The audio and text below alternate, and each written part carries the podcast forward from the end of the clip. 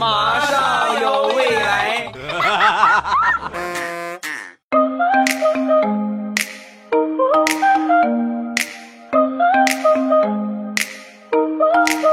两只黄鹂鸣翠柳，未来不是单身狗。今天你被撩了吗？没有被撩的话，先来听听段子吧。二零一八年，未来我爸的目标呢，就是帮助所有听《马上有未来》的朋友脱单啊。先来分享几个上学的段子。我记得我上学那会儿啊，每天我的早餐都是定点儿学校门口的一个包子铺，然后那个包子铺啊，我记得吃了挺长时间的。为什么呢？因为它这个活动特别给力。你像别的包子铺都是你要什么你都得花钱，他们这包子铺不是，吃包子喝粥免费，啊，所以每次呢我一般都是要上一个包子，然后呢使劲喝粥喝饱啊。每天早上起来早餐只需一块钱就可以吃饱，而且吃的很饱啊。每次我都感觉我都快走不动了啊，就吃到这种程度，我就是稍微一晃悠，哇，全出来那种。然后那天呢。跟往常一样，我又去吃了。结果我刚一进门，老板的儿子当时一看到我，然后转头跟他爸爸就说：“爸爸，那个吃一个包子喝十碗粥的叔叔又来了。”快，儿子快去把门关上啊！关门，咱今天不开业了啊！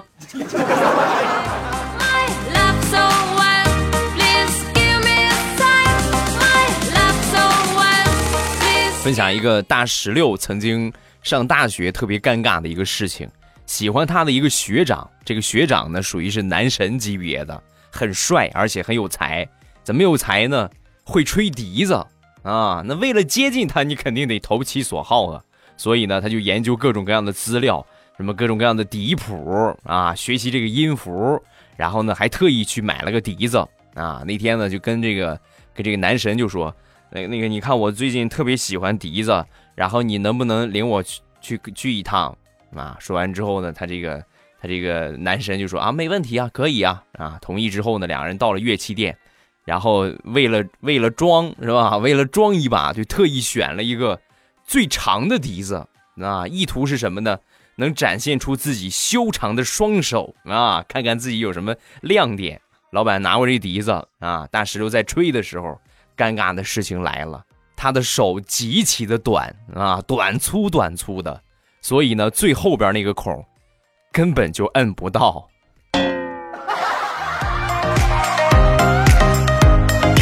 石榴啊，我那我有话我直说啊，就像你这个条件啊，我觉得你还是吹个口琴比较好啊，或者是什么吹个口哨也行，但是笛子，我劝你还是放弃吧。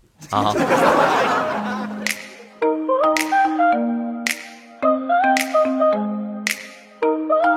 想当年，在我上大学的时候，我记得那年是大一，有一年放寒假，回家之后呢，去我一个表姐家里边。表姐家里呢有一个五岁的小外甥，然后通过聊天得知我还没有女朋友，所以呢，我这个小外甥当时，你走，你跟我出来吧，舅舅，你跟我出来。啊，然后我就跟他出了出去了。出去逛超市的时候啊，这个小家伙啊，就当着我的面把一个小女孩拖到一个角落，然后硬生生的就亲了人家一口。亲完之后很嘚瑟，就跟我炫耀，学着点儿。他是爽了，他是过瘾了。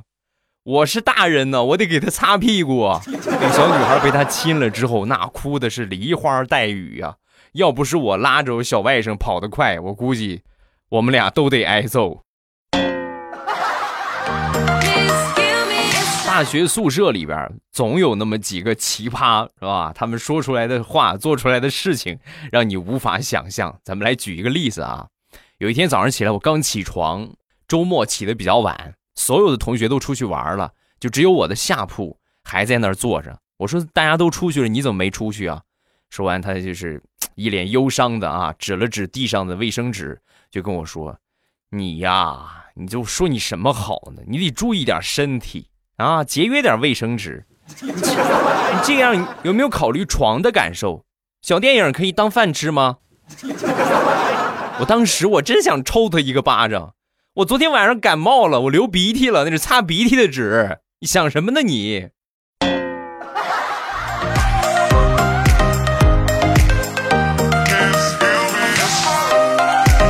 上学期间学校明令禁止用手机。啊但是呢虽然说禁止是禁不住的因为总有一些同学偷着带而且呢随着这个社会的进步啊这个查查你玩手机的方法也越来越多。你像现在啊，各种各样的游戏是吧？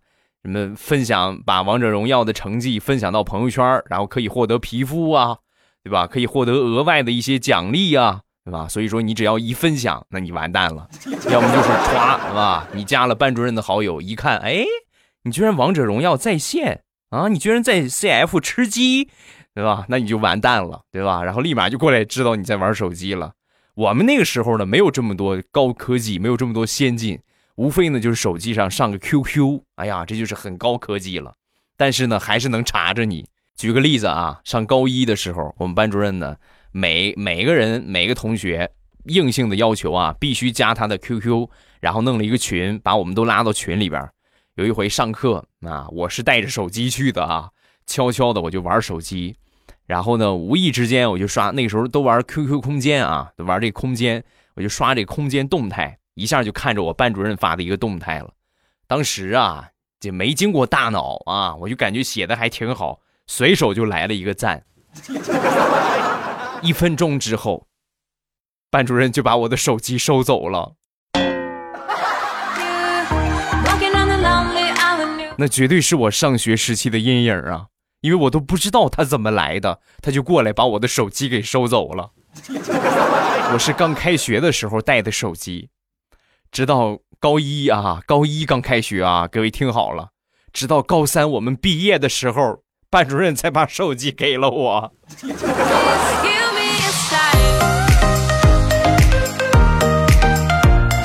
高中相对来说呢是特别难管理的一个时期，因为正值青春期嘛，天不怕地不怕，对吧？青春期性格叛逆，那那就为所欲为。我记得我们班有一个同学，上高中啊就开始早恋了啊。高中呢，据说就有好几个前任了啊。你说像我们这种啊，怎么办？是不是？有一回呢，谈了一个女朋友，没没谈多长时间，失恋了。失恋之后啊，很伤心。那天晚上偷着去喝酒，也没上晚自习。喝完了酒之后呢，喝的烂醉啊，然后呢，同学呢就把他扶到宿舍。啊，扶到宿舍，你说你喝成这个样，你就赶紧休息呗，别让老师过来查房，就是查着你，是吧？他没有回到宿舍之后啊，开始疯狂的脱衣服，其实还没进门就开始脱，啊，然后等他到宿舍的时候呢，已经只剩下裤衩了。就在那一刻。我们班主任出现在了我们宿舍的门口，但是他根本就没有发现，我们都以为就是只剩下裤衩，然后就赶紧上床睡吧。他很坚决的，歘，裤衩脱了下来，然后晃着他的裤衩唱起了歌。哎呀，这个画面感太强了，我仿佛又回到了我们的高中宿舍。你们应该可以想象吧？能想象得出来吧？那个场面，那个场景，此情此景，我想吟诗一首 啊！套马的汉子，你威武雄壮。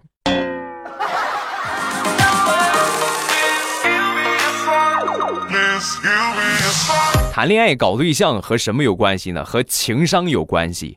上高中，谁的情商高，谁的情商低，就展现出来了。举个例子啊。我们高中的一个同学，那这个男生啊，绝对是情商极高啊，因为他成功的把我们班的班花就勾搭上了。事后跟我们分享这个事情，我们当时就觉得这是应该感叹你的情商高啊，还是说这班花智商有点低呀？啊，怎么回事呢？那天写了一个小纸条，就给这班花：“你有男朋友吗？”啊，没一会儿回过来，妈妈说我还小，不能早恋。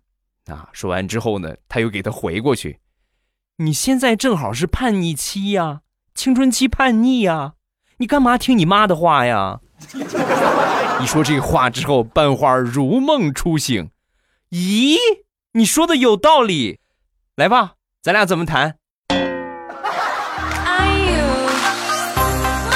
时代不同了，你像现在啊，我估计应该没有这么单纯的女孩子了。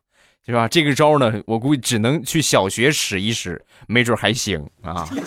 在听的小朋友可不能去学啊，这个是不正确的啊。上学好好上学，一定不能早恋啊。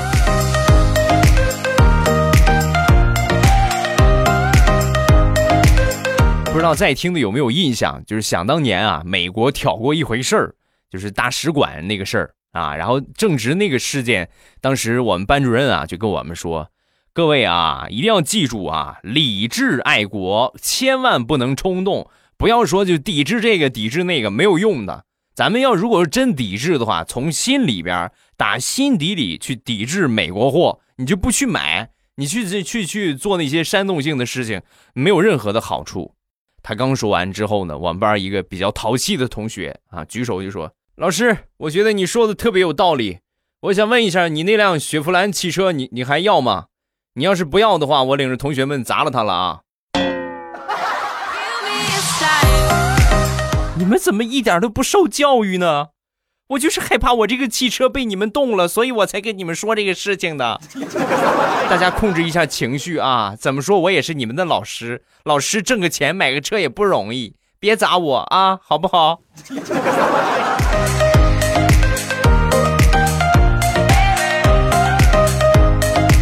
说体检，上初中体检，那那个时候啊，设备没有现在这么先进，什么这个测血压呀，都是电子的啊，包括各种各样的，那个时候都是物理性的一个仪器啊，直接就是，是吧？那种还是捏皮球的那种啊，测血压，包括吹那个什么肺活量，都是一个大柱子里边有个水还是有什么东西，然后哗你就开始吹，我记得特别清楚啊，那是，呃，上初初二。那那一年我们体检，正好体检那一天呢，我感冒了，然后呢，轮到我去吹那个肺活量的时候，我就在众目睽睽之下一使劲儿，吹出了一个大鼻涕泡，就是多大呢？差不多有我半个脸那么大。哎呀，我当时我我都我都可害臊了，我说你怎么还不爆还不爆？终于到半个脸那么大的时候，砰爆了，呼了我一脸。永生难忘啊，朋友们，那应该就是传说中的丢人丢到姥姥家了。时至今日，一说起这个事儿，同学聚会啊，一说起，哎，那个谁谁谁，你有印象？有有有有有，忘了谁也不能忘了他呀，就那鼻涕不好糊一脸那个，是不是？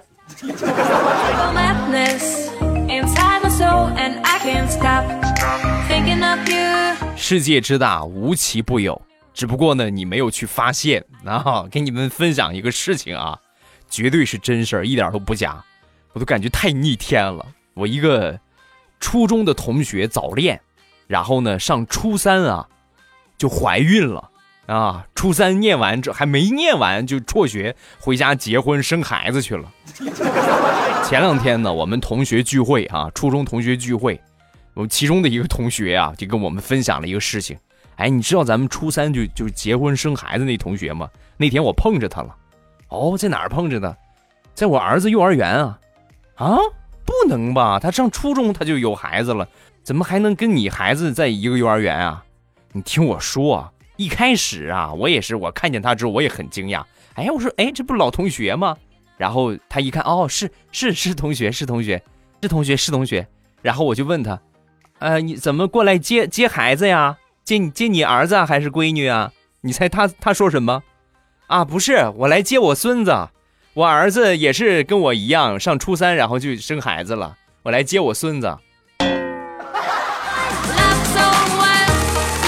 接接我接我孙子，你孙子和我儿子在一个，哎，我的天哪，直接差出一代人来呀！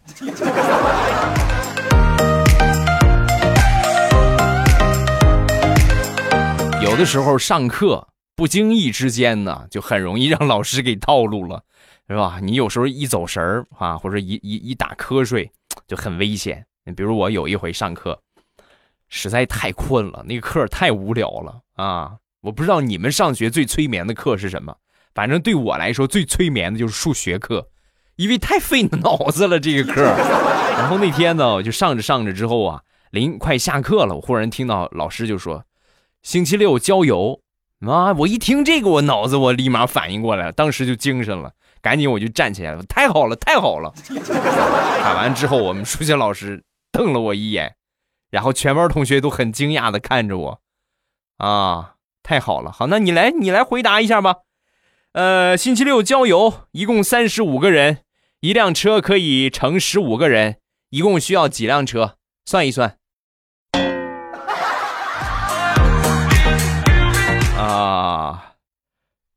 老师，我我不去还不行吗？我不去，我我不用算了吧？就你换个同学吧，好不好？我不去郊游了。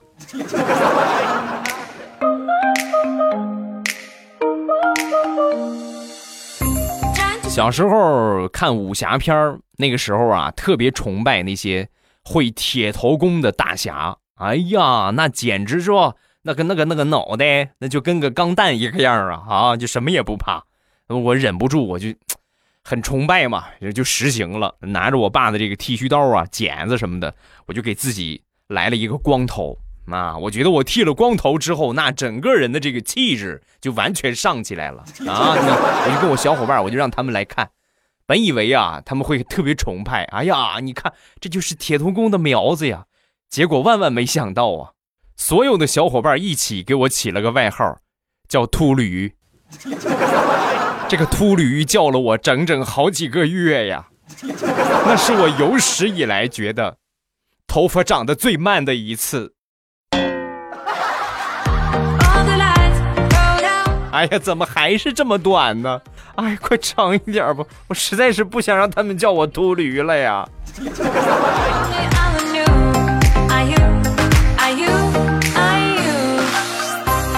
再来分享小时候的事情。首先分享一个打醋打酱油啊，这个这网络很流行的一句话，孩子都会打酱油了，是吧？大家都说过这句话，但是呢，我觉得现在的孩子真是没有体验过这种生活了，因为没有散装的这种东西了啊，可能有的话也是极少极少的了，基本上都是瓶装的啊，包装的啊，像这种散装的很少啊，很少很少了。但是我们小的时候啊，都是拿个酱油瓶子，拿个醋瓶子。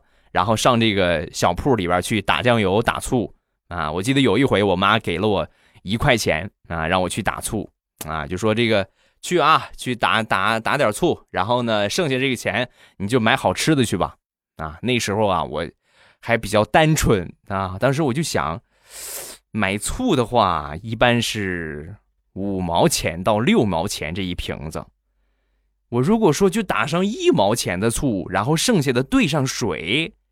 那这样的话，我妈应该也看不出来呀，对吧？是不是啊？然后小脑瓜一动，我就打了一毛钱的醋啊，一毛钱着实有点少啊，就平底那么一点儿。然后呢，我又去河里兑了点水，好在那个醋啊还比较纯啊，浓度挺高的。兑点水一看，哎，还是是吧？还是有那个醋的感觉。然后嗨嗨皮皮的把剩下的九毛钱买了冰棍吃了啊。回到家之后，我说妈，醋打回来了。我妈接过一看就识破了，然后狠狠的揍了我一顿。那顿打呀，怎么给你们形容呢？就是从那以后，我看见醋瓶子，我看见酸的，我都感觉屁股疼。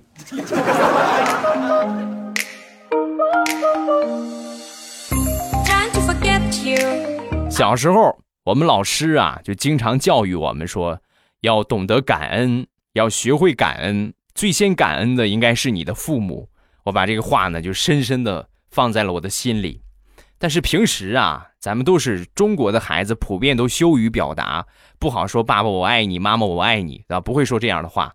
我有一回啊，我记得特别清楚，那一天我爸喝酒了，喝酒喝醉了，然后呢躺在床上呼呼的睡大觉啊。那一刻，我觉得我感恩的机会来了。我默默地走到我爸的床边然后扑通跪在地上，重重的给我爹磕了三个响头。磕完之后，我感觉那个爽啊，心里边那个舒畅啊，哎呀，我这好久没有表达的感恩之情，爸爸你收到了吗？啊，很开心，站起来往后走，一看我妈在后边看着呢，那个表情我到现在我都还忘不了。啊，不知是惊讶、惊呆，还是愤怒，还是什么样的表情？直到现在我可以理解了，妈妈那一刻的心情有多么的复杂。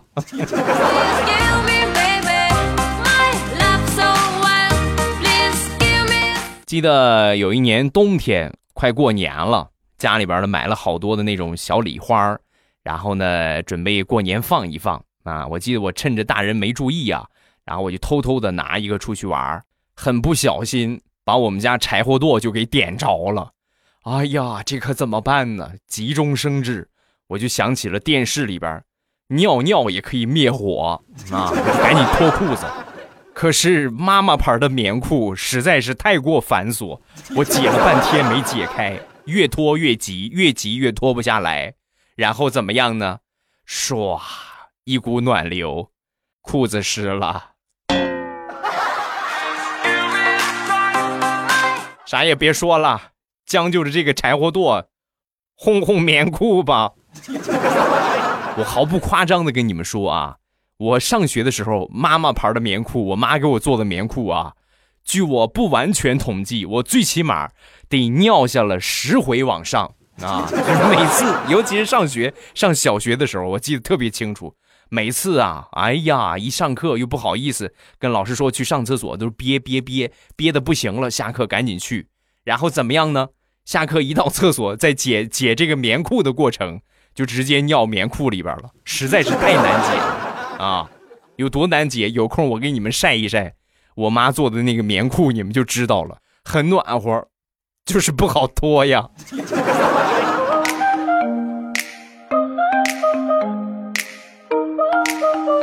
孩子都比较单纯，再来分享一个小时候特别尴尬的事情啊。我们家院里呢有一棵柿子树，每年呢结好多的柿子，我们根本就吃不完啊。然后呢，我妈总会就是摘一些柿子就送给邻居啊。邻居呢有一年挺不好意思，每年都吃。你看年年你给我们送那么多柿子，哎呀，我们这也没有什么好东西送你的，可过意不去了，是吧？说完这话之后呢，我当时我去送的嘛，然后我就说。没事儿，婶儿，你就拿着吧。呃，那个我妈说了，给你总比喂猪强，给你还落个人情。反正猪也不爱吃，你就拿着吧，婶儿。因为就是邻居嘛，一墙之隔，我妈听得清清楚楚。本来我觉得我很机智，你看，成功的回答上了婶婶的问题，回家等着领赏，赏没领来，屁股上。多了一个五指山。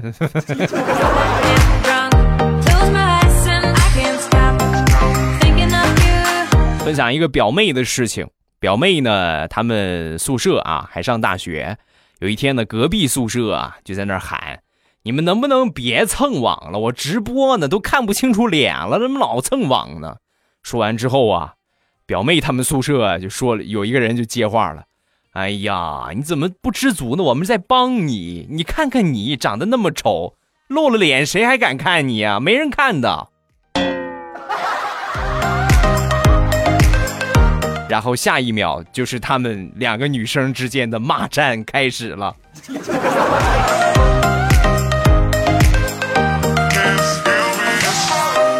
最后来分享一个表妹舍友的事情啊，前两天呢，她这个舍友。新买了一部手机，回到宿舍之后啊，光着脚就开始在这个手机上边啊，就踩踩踩踩踩，啊，然后当时就问他，你这是抽哪门子风？新手机你拿脚踩它干什么？啊，那什么，我录指纹，两个手的指啊，两个手的指纹我都录完了，再录录脚指纹。哪天要是手不方便的话，可以拿脚开锁。啥也不说了。你真是个奇葩呀！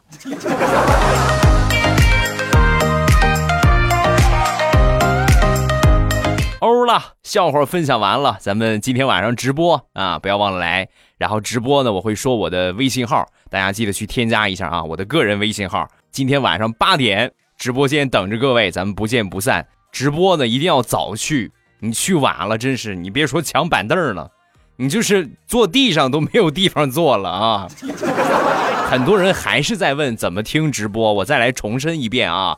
听喜马拉雅直播的方法，今天晚上八点那其实我现在已经发了预告了，你们可以提前去到喜马拉雅的这个首页然后搜索一下我的名字“未来欧巴”，也可以现在正在听我的节目，就点我那个头像，最黄的头像，然后点一下之后呢，进到我的主页，你会发现主页里边呢有一个有一个黑框啊，这就是直播啊预告，直播预告。